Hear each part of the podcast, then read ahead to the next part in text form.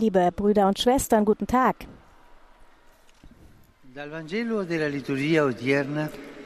Aus dem Evangelium der heutigen Liturgie hören wir einige Worte Jesu, bei denen es um die Schriftgelehrten und Pharisäer geht, also die religiösen Führer des Volks.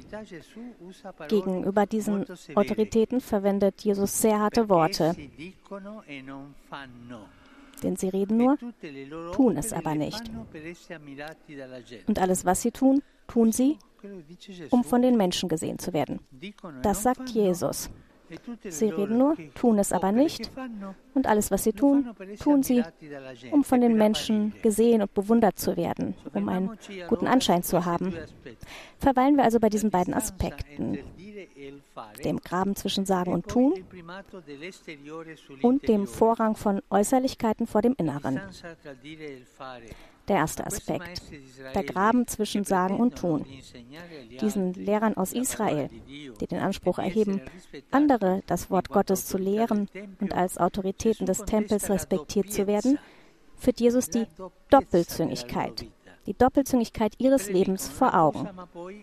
Sie predigen das eine, aber dann leben sie das andere. Diese Worte Jesu erinnern an die Worte der Propheten und insbesondere Jesajas. Dieses Volk näherte sich mir mit seinem Mund und ehrte mich mit seinen Lippen, hielt sein Herz aber fern von mir. Das ist die Gefahr, vor der wir uns hüten müssen, die Doppelzüngigkeit des Herzens. Auch wir laufen diese Gefahr. Diese Doppelzüngigkeit des Herzens, welche die Echtheit unseres Zeugnisses gefährdet und auch unsere Glaubwürdigkeit als Menschen und als Christen. Wir alle erleben aufgrund unserer Zerbrechlichkeit eine gewisse Distanz zwischen dem, was wir sagen und dem, was wir tun. Es ist aber eine andere Sache, ein doppeltes Herz zu haben, mit einem Fuß in zwei Schuhen zu leben, ohne das als Problem zu sehen. Vor allem, wenn wir gerufen sind, im Leben, in der Gesellschaft oder in der Kirche, eine Verantwortungsrolle zu spielen, sollten wir uns daran erinnern. Nein zur Doppelzüngigkeit. Für einen Priester, einen Seelsorger, einen Politiker, einen Lehrer oder einen Elternteil gilt immer diese Regel. Was du sagst, was du anderen predigst, setze du es zuerst selbst um.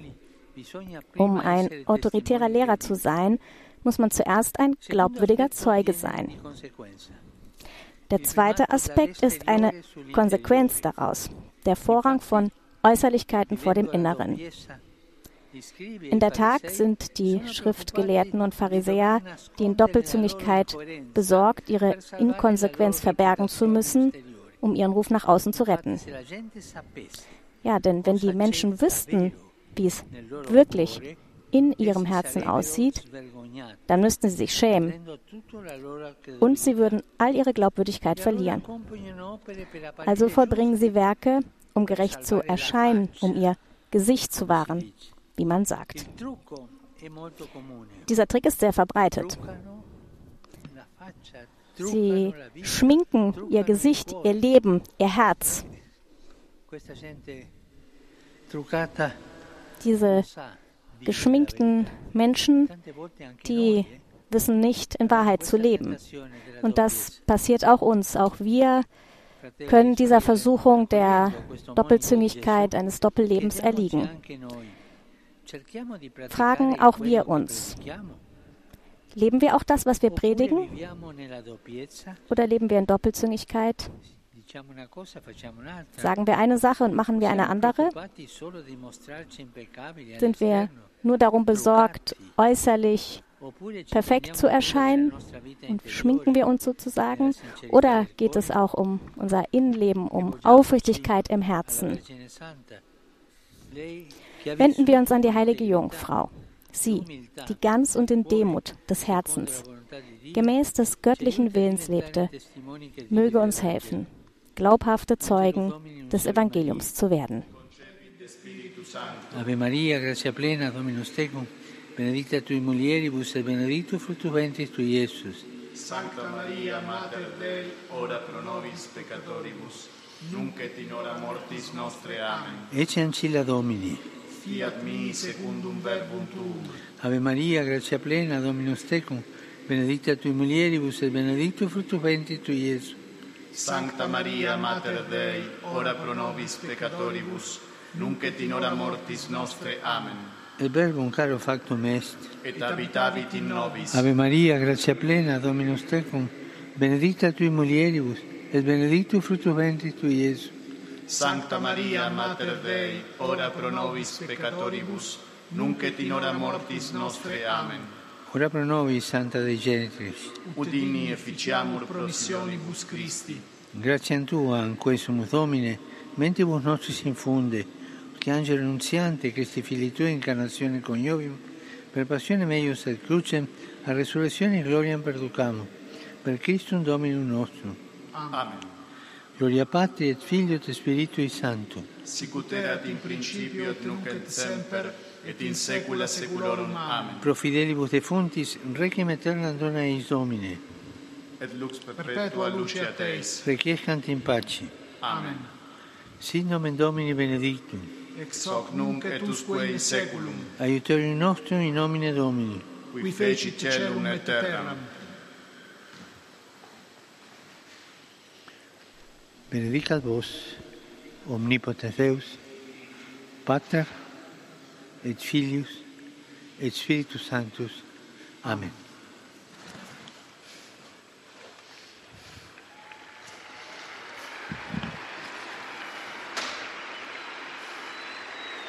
Cari fratelli e sorelle, Liebe Brüder und Schwestern,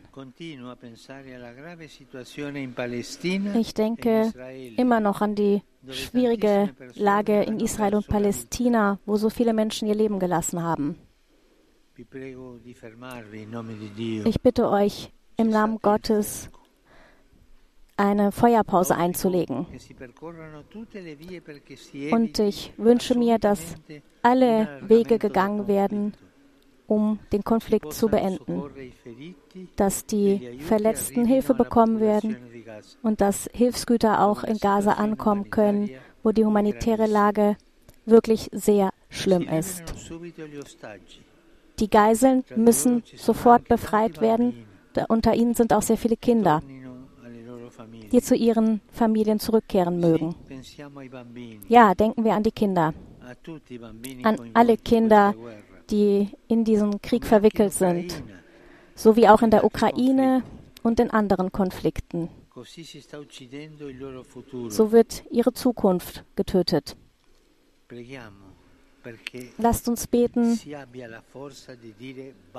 damit es die Kraft gibt, Schluss zu sagen.